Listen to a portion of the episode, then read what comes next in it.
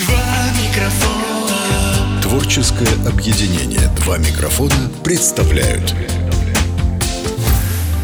Это «Сильная сторона». Подкаст о стойких людях, волевых поступках и сильных эмоциях. Его мы делаем вместе с краснодарским фитнес-клубом «Булл Джем». Сильнее всех, владеющий собой. Давай с нами. Сильная сторона. Вот и заканчивается 2023 год. Для каждого из нас он был особенным, э, не совсем простым, ну и нельзя так вот сказать, чтобы, ну, во всяком случае, у меня, чтобы все вот как-то вот прошло на одном дыхании. А у вас как? Вячеслав Евсюков, здравствуйте. У меня только все началось в 23 году и будет продолжаться идти на одном дыхании, поэтому пока еще не могу сказать. А началось, ну, в какой э, из э, Ну, категорий? В сфере развития бизнес-индустрии Краснодарского края, города Краснодара. Мгм, Вы будете создавать новые рабочие места. Будем стараться, да. И сегодня, друзья, наша гостья, которая же успела вам понравиться, а об этом говорят прослушивания подкаста с ее участием, врач-эндокринолог, диетолог, по версии сайта про докторов, входит в тройку востребованных эндокринологов России Анна Шамильевна Байда. Анна Шамильевна, здравствуйте. Здравствуйте, здравствуйте. Сегодня предновогодний выпуск, праздничный. Сегодня будем говорить о новогоднем столе, о еде, о напитках, о гормонах. Я уверен, что некоторые полезные лайфхаки вы обязательно для себя почерпнете. Мы позвали Анну для того, чтобы поговорить с ней как, ну, наверное, в большей степени с диетологом, с легким акцентом на эндокринологию. Верно. Ну, а там, куда кривая выведет. Сильная сторона. Аня, я хотел бы начать с новости, которую Вячеслав, как всегда, впрочем, опроверг и не согласился. Слава специалиста. Но давайте послушаем человека с медицинским образованием. Новость следующая. Я лично, когда ее услышал впервые, не спал. Минут 20. Так, что за новость? Если съедать в день более 300 граммов мандаринов, это 2-3 штуки, на секунду, то можно потолстеть или обрести проблемы с печенью. И это заявляют, между прочим, ученые. Не какие-то там британские, а ученые. Как же так, Аня? Это что же получается? Самый, что ни на есть, главный атрибут Нового года после елки и симпатичной Снегурочки выходит, вредит нам? Я бы так не была категорична. Как и во всем, у нас нет плохих и хороших продуктов, есть избыточное количество какого-либо. Ну, особенно аллергии тут понятно. Количество тоже имеет значение на все цитрусовые. Бывает не от одного мандаринчика вдруг что-то пройдет не так, а от десяти. Вот, на это просто нужно обратить внимание. А по поводу поправиться, набрать вес трех мандарин, я тут считаю, что если человек задастся целью, то он в целом может поправиться практически на воде, ну я шучу, но тем не менее, главное, эти мандарины после салатика с майонезом или вместо салатика с майонезом, и это огромная разница. Конечно же, от трех мандарин никто не наберет два лишних килограмма. Но это странная история, признаться честно. Как это съешь там Ну, это демонизация, опять, опять очередная демонизация каких-то определенных продуктов. Ну, так же делать нельзя. Но вот что меня волнует и беспокоит, а в последнее время, когда тебе уже, ну, чуть-чуть больше, чем 18 лет, вызывает зависть. В любом коллективе есть человек, который ест абсолютно все и не толстеет. Что ты, чем ты его не корми, все сточит. И ни грамма лишнего жира. Если дело не в еде, то в гормонах получается? Тут я бы сказала как диетолог. Все дело всегда в еде, но существует действительно в семьях определенная да, конституция, что тело, что тоже модно говорить, метаболизм. Но он не более ускоренный, чем, допустим, там у вас или у меня, он просто другой. И данные люди менее склонны к набору веса. Ну и второе, что бы я добавила, до поры до времени. То есть, как правило, если человек ничего вообще не соблюдает, у него низкий уровень физической активности, большой колораж пищи, в семье все были вот очень худыми, но тут внезапно в 27 или в 37 или в 47 что-то идет не так. И у таких людей чаще всего именно абдоминальный тип ожирения, то есть индекс массы тела ты считаешь вроде как там избыток, а талию меряешь, у мужчин уже больше 94 сантиметров талия. Но очень имеет, конечно, телосложение значение. И если спорные вопросы, допустим, спортсмены, профессиональные спортсмены, там объем, объем тоже имеет значение, но уже в меньшей степени и в сомнительных случаях можно сделать биоимпедансметрию, измерить соотношение мышечной и жировой ткани, понять, все-таки у человека есть в этом случае ожирение или нет. Но мы до этого говорили про неспортивных людей. То есть вот просто был-был худой, а потом раз и животик вырос. Вот эта история, это чаще всего как раз тех людей, у которых наследственности немного по избыточному весу. Ань, подскажите, пожалуйста, вот животик растет. Бывают люди, у которых, в принципе, так, они смотришь, худые, все руки там, ноги, все нормально, один большой живот. И у меня закрадывается сомнение, что это помимо абдоминального ожирения еще и висцеральный жир вокруг внутренних органов. Так ли это и насколько это опасно? Абдоминальное ожирение – это всегда висцеральное ожирение. То есть, и это самое опасное, что есть. То есть, я всегда пациентам тоже рассказываю, что вы для себя пришли, возможно, снижать вес, потому что вы хотите себя по-другому видеть в зеркале или влезть в какую-то одежду.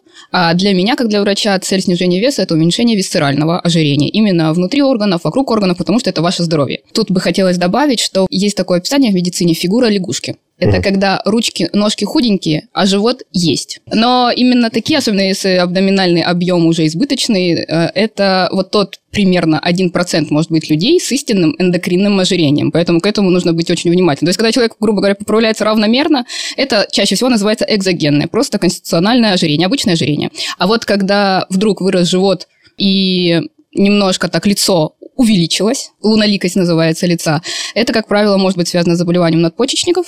И ценка Кушинга пациенты выглядят именно так, синдромом болезнью. И еще примерно так же выглядят, к сожалению, пациенты с циррозом печени. Это вот- разный генез, но примерно одинаково выглядят.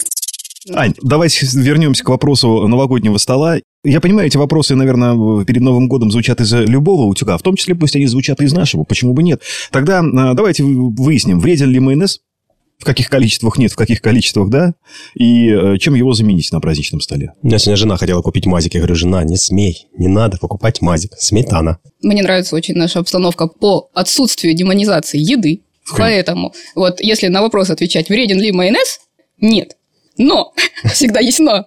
И если вы его поели на Новый год, на день рождения, на 8 марта, 23 февраля, и что там, День независимости России какой-нибудь, то ничего с вами не Вот случится. подождите, не переговорите. День России, День независимости О, России. День он России. Не какой-нибудь, да. А то сейчас, при- сейчас приедут люди в одинаковых туфлях. Но если мы, конечно, едим майонез с 31 декабря по 10 января включительно во всем, где он есть, и на хлеб, и в салаты, и везде, это не есть хорошо. Я всегда говорю, если человека сделает счастливым ложка майонеза в салат, то ничего, положите ее. Пусть он там будет. Если все-таки мы, вы готовы отказаться, то лучше его минимизировать заправочным столом, если у вас есть такая возможность, и заменить. Например, да, сметана 15%, греческий йогурт, который абсолютно без вкуса в заправке для майонеза. Это может быть масло, любое растительное масло. И я всегда рекомендую, что есть, да, у нас майонез. По сути, это масло, яйцо взбитое, лимон, Горчица. горчица, лимон, да. Поэтому, если вы хотите просто увкуснить масло, соевый соус немного, вот такую смесь сделать, это будет вкусно, это будет практически ко всему, и так минимизировать майонез. Но поверьте, масло тоже можно перелить. И тут уже неважно, поели вы майонез или салат с маслом и вымокали юшку хлебом. После Один этого... из вопросов мой как раз касался масла. Какое? Оливковое, льняное, растительное? Какие еще бывают слов?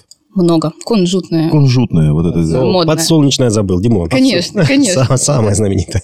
А я теперь покупаю оливковые в пятилитровых. Оно стоит дорого, но надолго хватает. И вот тут с вами бы не согласились некоторые маленькие эксперты. А ну-ка. На самом деле, э, растительные масла, э, которые мы добавляем в салаты, сейчас больше рекомендуется просто их разнообразить. Если мы говорим про растительные масла, э, в салаты нужно добавлять нерафинированное масло. Вот в целом это основное. И жарим мы, запекаем лучше на рафинированных маслах. Это связано с точки кипения при термической обработке, выделения вредных нам веществ, канцерогенов. Поэтому, возвращаясь к вопросу, добавьте любое масло, которое вам нравится, но желательно всегда масло дозировать распылителем, а не лить его в салат. Особенно без ложки, то есть не чувствуя меру. Это единственная рекомендация людям на снижение веса. Это бывает очень полезно. И на сковородку, и в салат лучше добавлять масло распылителем. Ни разу не видел масла в упаковке с распылителем. Ни, разу. Ни разу. Ну, потому что надо, надо Да. отдельно купить распылитель. В общем, производители на это не идут, по большому счету. А вы знаете историю про зубную пасту? Короче, Колгейт придумал ее, все выпускает, все идет тип-топ. И в один момент встает вопрос. Как увеличить продажи? Люди пользуются, но не повышать же с бухты-барахты э, цену. И э, тут история разнится. Я... э, Финал один, э, истории разные. Я э, думаю, что пришел в совет директоров один из э, сотрудников, сказал, за 100 тысяч баксов я знаю, как вам увеличить продажи на 20%. Они подумали, подумали, и говорят, ну окей, давай по рукам, сотка твоя, если научишь нас, как правильно это сделать. Что они придумали? Ваше предположение, Слав? Я думаю, что они придумали либо вот эти полосы разноцветные, чтобы выдавливали побольше на зубную щетку. И в рекламе показали, что а, вот этот вот э, кусочек пасты, который ты выдавливаешь, должно быть на протяжении всей, всей щеточки. Отлично, но нет. Возможно, уменьшили упаковку, чтобы чаще покупали. Сделали отверстие больше в тюбике. А, чтобы оно... Да-да-да. Они сделали больше отверстия, а потом в довесок, да, в рекламе же там, ты же зубную пасту вот так, на, на- на Из детства все помнят. по всему периметру, да, зубной щетки, как мои сейчас дети пользуются, а надо там всего с горошину. Ну, в общем, вот такая история. И я тут подумал, вот это вот параллель с э, растительным маслом. Может быть, специально не делают, чтобы мы больше лили и быстрее покупали новое? Может быть, есть какая-то в технологии еще хранения особенность, я тут не готова ответить, э, потому что вот про 5 литров да, оливкового масла, Да, такая металлическая канистра мне э, жены... Это, это подружка мне сказала, я заказала, теперь будем вот так. Ну, Хорошо. ладно. Но суть в одном. Од- Как правило, они издалека к нам едут, эти растительные масла. Мгм. И уже их хранение уже под вопросом, как их транспортировали, в какой температуре они были, что там свет на них светил, не светил и так далее. В общем, как правило, качество масла лучше при небольших упаковках, потому что люди быстрее расходуют и покупают новое. Оно не стоит долго еще и дома после транспортировки. Это связано с процессами окисления и выделением нежелательных веществ. Поэтому все-таки рекомендуется покупать небольшие упаковки, не с рекламной целью, Ну, вот, а просто чтобы было больше вероятности, что оно действительно хорошее и полезное для организма. Особенно у нас вот кубанские жители очень четко знают, да, вот пахнущее масло которое Мгм. вот Да, только-только-только. И если мы поедем куда-нибудь чуть-чуть дальше Краснодара, где это масло вот доступно вот на раз-два, и жители всегда говорят, вот я приезжаю тоже, они понюхают это масло, говорят, не, это уже старое масло. Вот Мгм. они, это вот прогорклость масла, оно есть во всех маслах, не только в подсолнечном. И на самом деле, чем хуже хранение и дольше это масло находится разлитое уже, тем полезных свойств у него меньше. Поэтому с пятилитровыми под- оливковыми маслами осторожно. Сильная сторона. Аня, вот вопрос такой по поводу полиненасыщенных жирных кислот. Мы знаем, есть омега-3, есть омега-6, омега-9. И э, многие источники говорят, что омега-6 и омега-9 в излишних количествах вызывают воспалительные процессы в организме. То есть, если мы их переедаем, грубо говоря. И как раз вот омега-6 и омега-9 очень много в растительных маслах.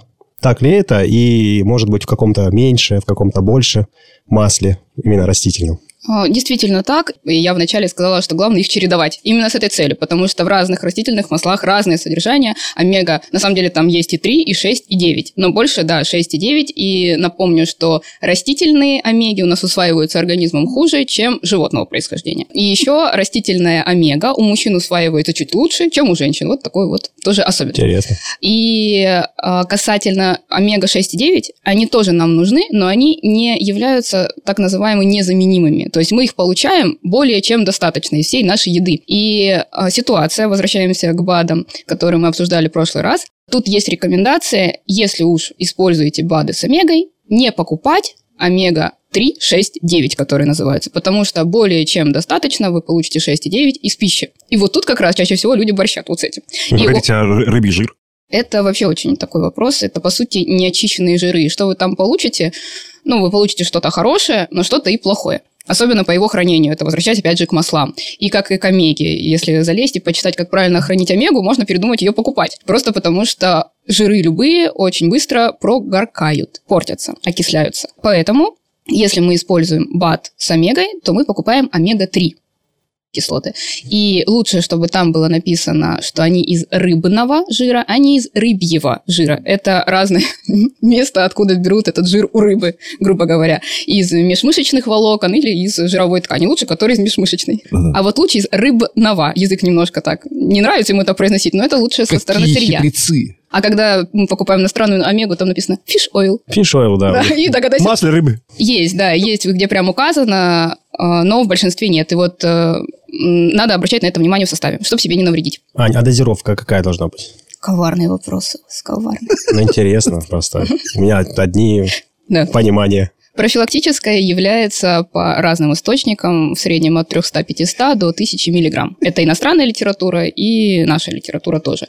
А лечебные дозы 2-3 тысячи грамма, 2-3 грамма в сутки. Но с лечебной целью редко прям используется омега, вот редко. То есть чаще всего там уже идут другие препараты, которые понижают плохой холестерин, они выравнивают хороший. Статины какие-нибудь там, еще что-нибудь. Есть, кроме статинов, еще другие группы препаратов, да. Есть э, варианты повышенного холестерина, когда в стандартные методы лечения входят омега-3 кислоты.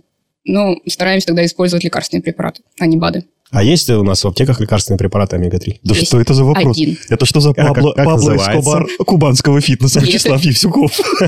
Не с рекламными целями. Нет, не с Препарат называется Рохамок. Да. Но там немножко а другой вид омега-кислот, но это пока единственный в целом э, препарат лекарственный омега-3. Он давно очень есть, и мы его действительно используем. И вот А, что-то я, да, читал про этот препарат. Там про эфиры кислот. В общем, как все и в жизни. Нормально дело нормально будет. Это и про омега-3, 6 и 9. Всего можно переборщить. Главное, если уж вы принимаете какие-то препараты, принимайте их, пожалуйста, со специалистами, желательно с медицинским образованием. Анна, давайте дадим Вячеславу отдохнуть немного. да? Он, он должен записать дозировку. Бывают ли вредные фрукты и овощи? 4-5 порций фруктов и овощей в день должен съедать каждый более-менее взрослый человечек. Порция это сколько? Порция это примерно с кулак ваш. То есть у разные порции у меня будут, и у вас вдвоем тоже разные порции будут. Примерно. Это, ну, 4 это минимум. Соответственно, это каждый основной прием пищи должна быть что-то. Ну, тут спортсмены, да, они уменьшают фруктозу и количество фруктов, но диетологи, допустим, если у человека нет диабета, предиабета и проблем, то мы фрукты особо не уменьшаем. И лучше пусть человек у меня съест все-таки это яблоко, чем э, надоест, он не будет есть огурец и капусту. Клетчатка. Нам нужна клетчатка. Мгм. Но не из соков, пожалуйста, только тут учитывать, что это не отжатое яблоко, а именно то, которое нужно пожевать. Какие должны быть фрукты и овощи на новогоднем столе? Чем больше, тем лучше. На самом деле, особенно для деток, э, это обычно боль мам и вообще родителей, то, что дети не едят овощи. Ну, У меня овощи- дочь вообще не ест овощи. Она И вы- ест фрукты, но овощи не ест. Ну, сейчас ее не демонизируйте, пожалуйста. Пусть ест хоть что-то, она ест из клетчатки уже хорошо, во фруктах есть витаминки, тоже деткам полезно. Чаще всего вы не навредите этим ребенку, если нет аллергии. То есть тут вот про вопрос, бывают ли а, неполезные фрукты, только те, которые вызывают у человека аллергию. Особенно тяжелую аллергию, конечно. Не нужно в себя пихать мандарины, если уже было два отека квинки на них, и в БСМП, больнице скорой медицинской помощи, все-таки человек уже побывал. Ну, вот как бы так. Все остальное, прям неполезных, я не знаю. Для деток э, рекомендуется, вот есть для взрослых тоже метод гарвардской тарелки. Есть такие варианты для детей. Что за метод гарвардской тарелки? Это универсальный способ э, снижения веса и поддержания веса. Это без учета э, очень сильной физической нагрузки и профессиональной. То есть для нас с вами, допустим. И Она посмотрела в мою сторону, Слав. Да. у нас интерактив, смотрю, для читателей. Для слушателей. Воздух был пропитан знаниями. Она посмотрела в сторону Дмитрия и улыбнулась. Это отлично, это прекрасно. И тут вот эта музыка.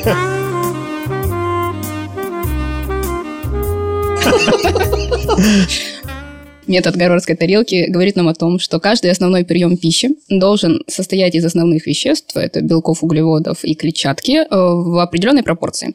Тарелки размером стандартные, при этом для девочек э, 20, там 22 сантиметра, для мужчин 23-24 сантиметра. Это стандартная столовская тарелка. Не модненькие, большие, которые у нас тоже все В любят. ресторанах сейчас подают. Вот, да, и там вот такой салатик, да, Как дифлопе. маленький. Помните шутку про дифлопе? Да. Пожалуйста.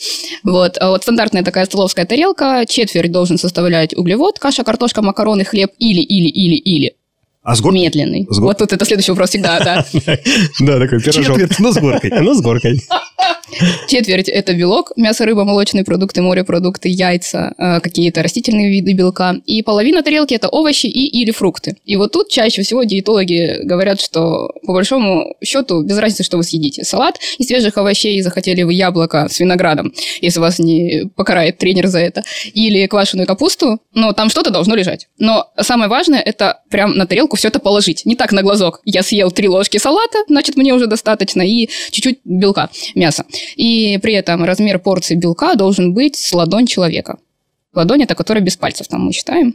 Мгм. Вот, то есть это минимальный, да, размер белковой порции. Э, Это на один прием пищи все. В большинстве случаев, особенно девочки, как мы говорили, не доедают белка, и, и медленных углеводов, все же на снижение веса, кашу, картошку, макароны, кто же будет-то есть-то. Э, Это шутка, надо есть. Вот, потому что сытость нам дает именно эта часть тарелки. Это медленный углевод плюс белок.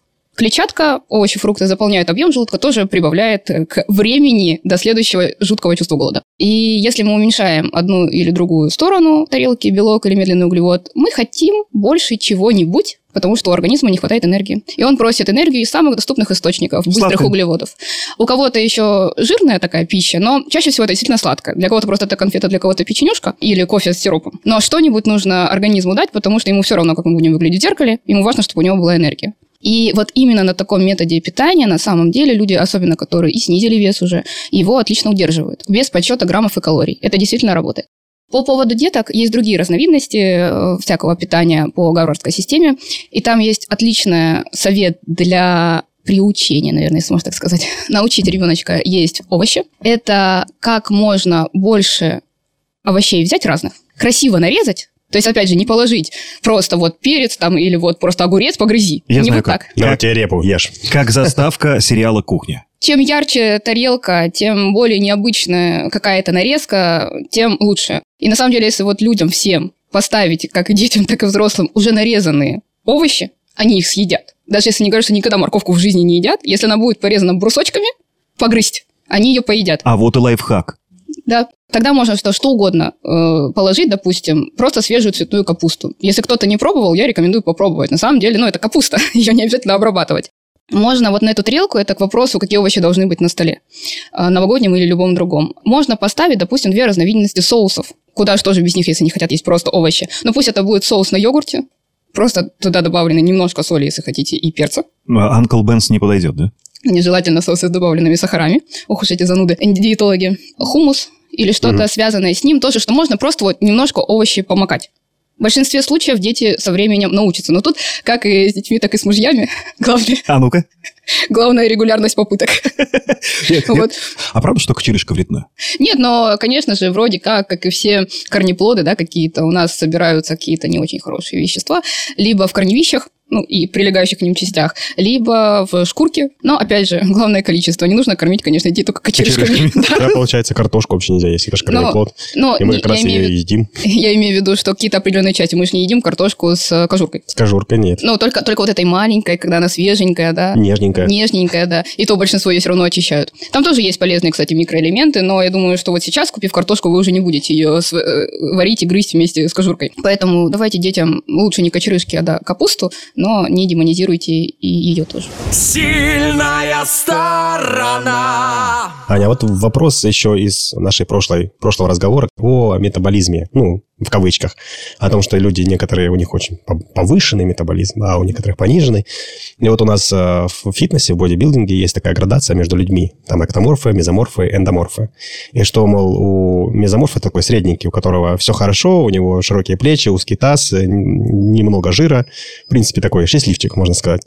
Эндоморф, он э, помощнее будет, у него Сильный, но жопастый. да, жопастый такой, у него э, угол реберной дуги, вот расстояние между ребрами, если померить, там больше э, 120 градусов. Он такой прям широкий, мясистый, большой, но, э, соответственно, ему, э, как говорят, вот в фитнес-среде нужно на 20% калорий меньше, чем мезоморфу, чтобы поддерживать собственную массу тела. А эктоморф – это, наоборот, такое осеничного телосложения, тоненькие запястья, угол реберной дуги меньше 90 градусов. И вот ему надо на 20% больше, наоборот. То есть, получается, аж 40% разницы между, ну, для поддержания собственного веса. Так ли это? И вот, э, получается, кто-то счастливчик, а кто-то нет? А У нас отличается наследственная предрасположенность к типу фигуры, вообще и к телосложению. Поэтому вот эта история про тех, кто ест и не толстеет, и те, кто прошел возле кондитерки и прибавил 2 килограмма, да. И если, конечно, проблема с весом уже есть, там уже будут ограничения. И, как правило, типы, про которые вы рассказываете, они отличаются как раз количеством жировой ткани и у астеников, Мгм. да, еще, как правило, не у всех, но, как правило, плохо растет мышечная масса. В этом Да, суть. есть такое точно. Да. Я И- астеник. Нет, Дима. Нет. Ты ты- астеник. Это разное. Поэтому я бы не говорила категорично про 40% разницы вообще в рационе как таковой, да, то есть тут вот чисто индивидуальная история. Посчитать, на каком этапе сейчас человечек, э, понять, э, как нужно уменьшить колораж, чтобы, допустим, снизить вес, жировую массу, мы говорим, Мгм. или увеличить э, колораж для астеников, чтобы набрать мышечную массу, но мы говорим про правильный колораж. Ну, для мезоморфов это вообще такая вот как раз те люди, которые, если ничего не делают, то они превращаются в эндоморфов, а если они очень постараются, им будет очень хотеться, то они достигнут как раз хорошего количества мышечной массы и небольшого количества жировой. Но если они будут э, ну, к этому стремиться, как правило. А из э, счастливчиков тут, э, которые не набирают массу, да, вообще для и боль тренеров, что они не набирают мышечную массу, как и более, допустим, тех же парней, которые очень были нацелены ее набрать, это как раз астеники, ну, это наследственный момент. Метаболизм у нас тоже, так сказать, наследуется, но по сути не метаболизм, а именно тенденция к набору жировой массы тела. Вот это мы наследуем. Кто-то да, кто-то нет. И скорость роста мышечной массы мы тоже в семье наследуем. Просто иногда не по прямой линии. К счастью или к сожалению. Не от родителей, а от бабушек, дедушек, дядь, теть. А вот по поводу жира тоже, кстати, вот сейчас э, сижу вас слу- слушаю и сразу вспомнилось. На каком-то из э, там семинаров, не помню уже на каком, нам рассказывали, что процент образования жировых клеток в организме, он поэтапный. То есть у нас этап есть э, в год, по-моему, там в 3 года и что-то, по-моему, 13 лет, что такое.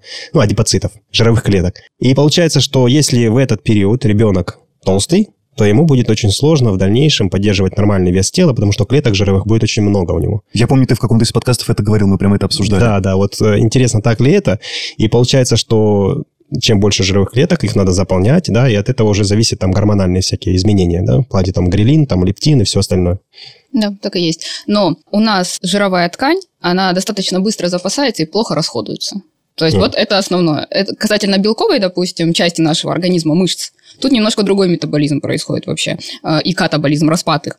И так как мы живем в основном на углеводах, по большому счету, вот в рационе, это медленные углеводы, конечно, должны быть, отчасти кто-то живет только на быстрых углеводах. Жир у нас в организме используется как резервный источник энергии, и поэтому нам свойственно его запасать. НЗ. Да. И когда люди уже запасли определенные, да, и гречку под кроватью, и жировые клеточки, от них трудно избавиться. И, конечно же, чем раньше человек набрал жировую массу, а, ну, не мотивированно, то есть он, конечно, не сидел и не только ел, но вдруг вот в детском возрасте так случается, во взрослом возрасте, в разных периоды жизни, тем сложнее ее будет скинуть, и тем большее количество времени в жизни, у него будет склонность к набору, потому Мгм. что у нас организм стремится к своему собственному, на его взгляд, гомеостазу. Если мы у него что-то забираем, очень часто он старается это восстановить через время. И у людей, почему очень часто люди, снижающие вес, постоянно рикошетятся обратно в избыточную массу. Особенно те, кто худеют на ограничительных типах питания и совсем на голоде. Потому что как стресс для организма мы его ввели, он выделил там гормоны, он похудел, но потом у человека резко увеличивается аппетит. И это действительно люди не могут часто контролировать вот эти моменты, просто потому что я настолько хочу есть, что прям не могу. И тут через недельку, две, три, два месяца, два года человек вдруг просыпается с осознанием, что нужно на два размера снова больше, хотя он похудел. Мы называем это вернулись, дру- вернулся с друзьями. Типа вес Да-да-да. вернулся с лишними Как килограммами. один из диетологов тоже на одном из обучений говорил, что это эффект йо-йо, так Ну называемый, да, да? да, да. Но из этой, к сожалению, это- из этого замкнутого круга, к счастью, можно выйти. Ну, при правильном подходе. Сильная сторона.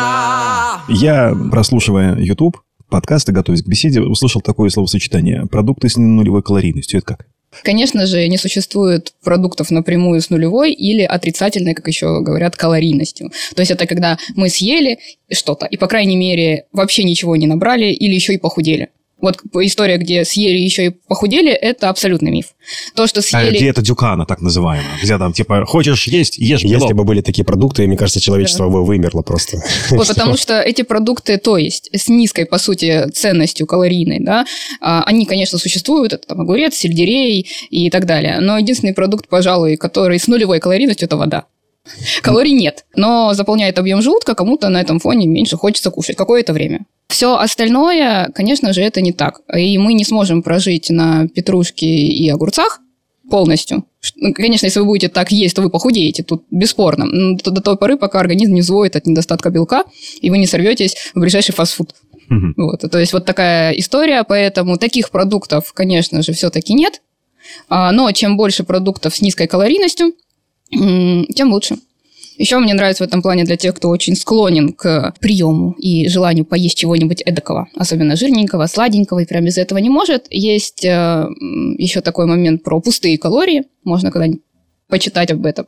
Так вот, э, если кто-то рассчитал колораж кому-то, или сам человек рассчитал, и Мгм. вот он за счет основных э, элементов пищи белка, допустим, медленных углеводов, добрал определенное количество, то есть сколько примерно нужно, и вот осталось чуточку на конфетку. Ну, съешьте вы эту конфетку. Мгм. Это вот как раз пустые калории. То есть это калории, но толку организму от них не будет. Это про историю, как говорят, вы что, у меня умственная работа, мне нужно есть сладкое.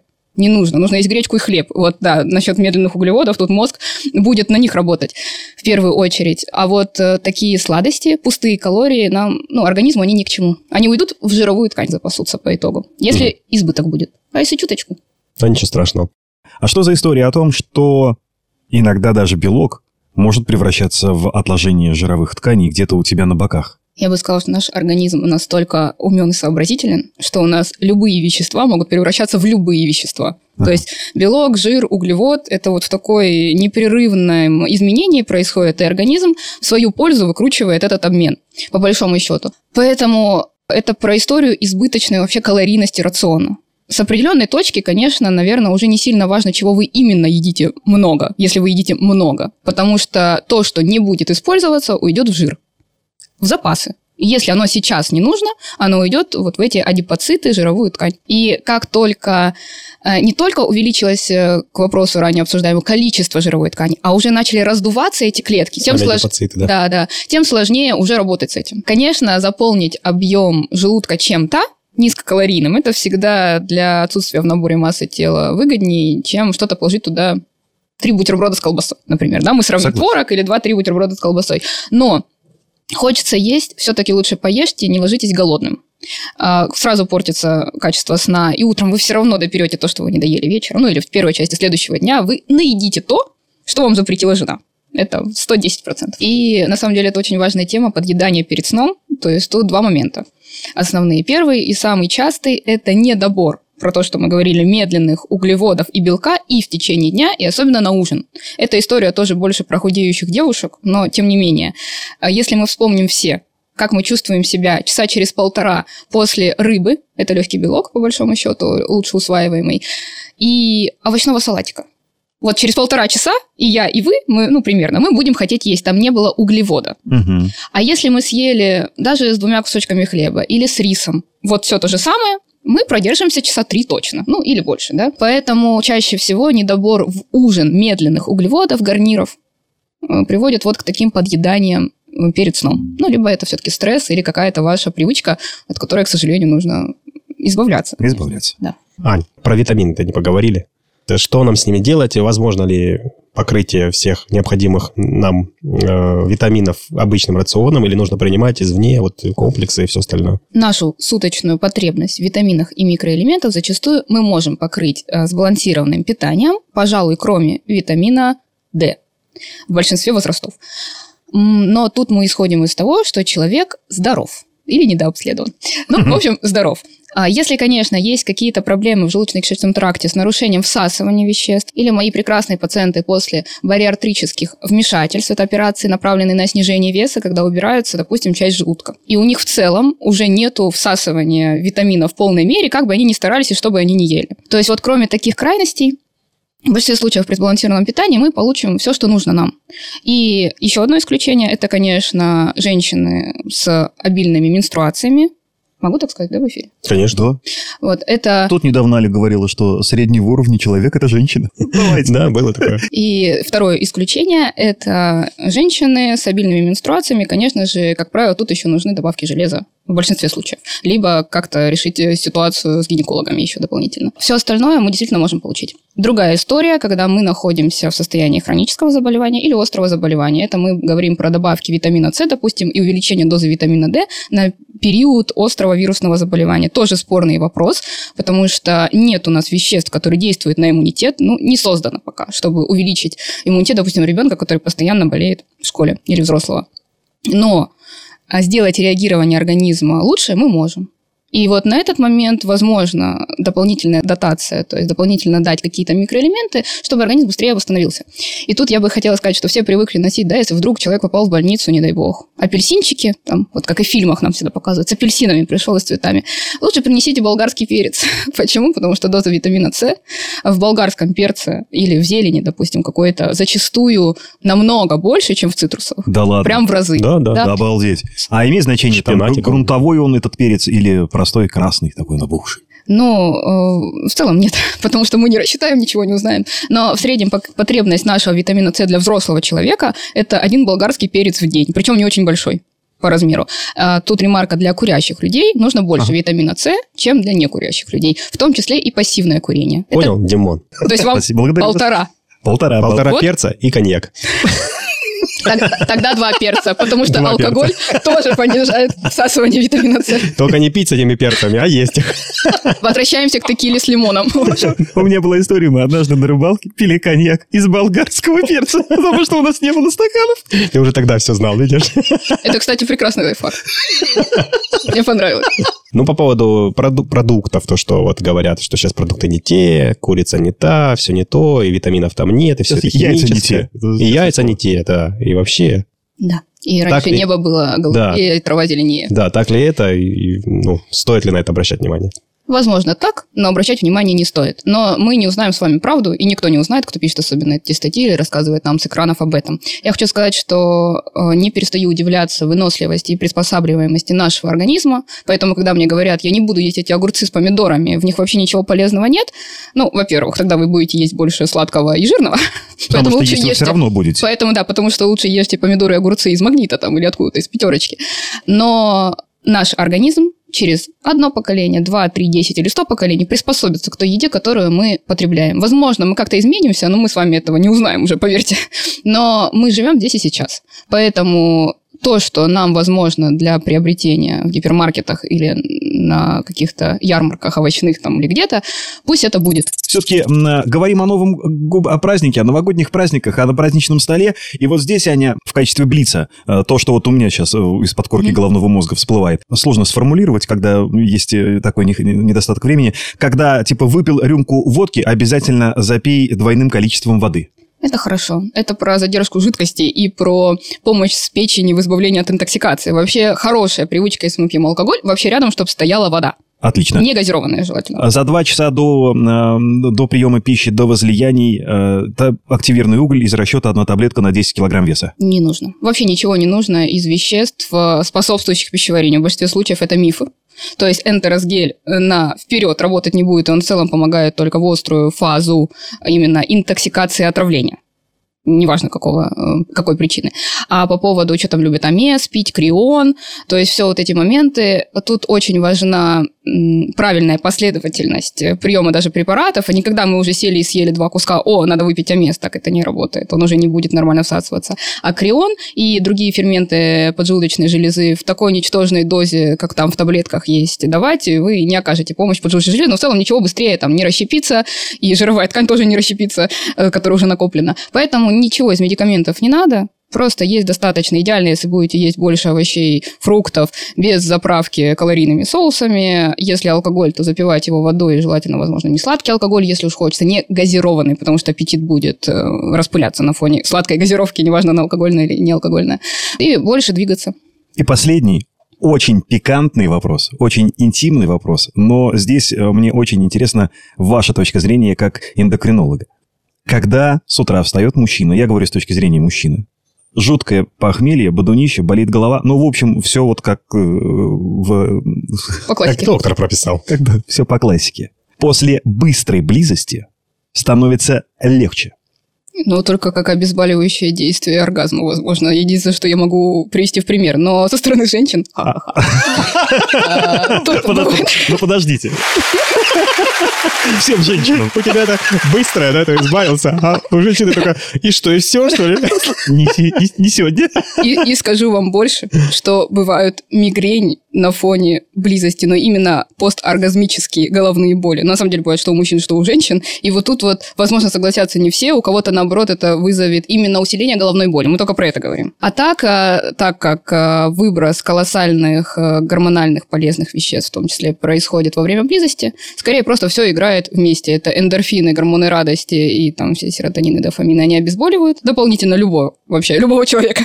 И, возможно, если там есть какая-то адреналин, а, это так немножко взбадривает организм. То есть у нас есть реакция да, на стресс «бей-беги». Это вот про адреналин. А бывает как... э, Ну, вы как врач одобряете?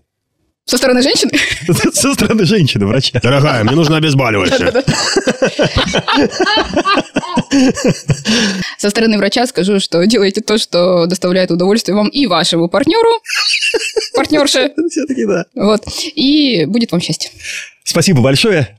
Спасибо, Ань. Друзья, Было очень интересно. С наступающим Новым годом. Считанные часы уже остаются до начала нового 2024. Я надеюсь, он обязательно для вас будет как минимум не хуже, чем прошедший. И э, как максимум обязательно что-то новое, что-то яркое, доброе, вечное и полезное сумеете для себя почерпнуть в ближайшие 365 дней. Анна Шамильевна, с наступающим. Дай нам всем Бог. Всего самого хорошего. До свидания. До свидания. До свидания.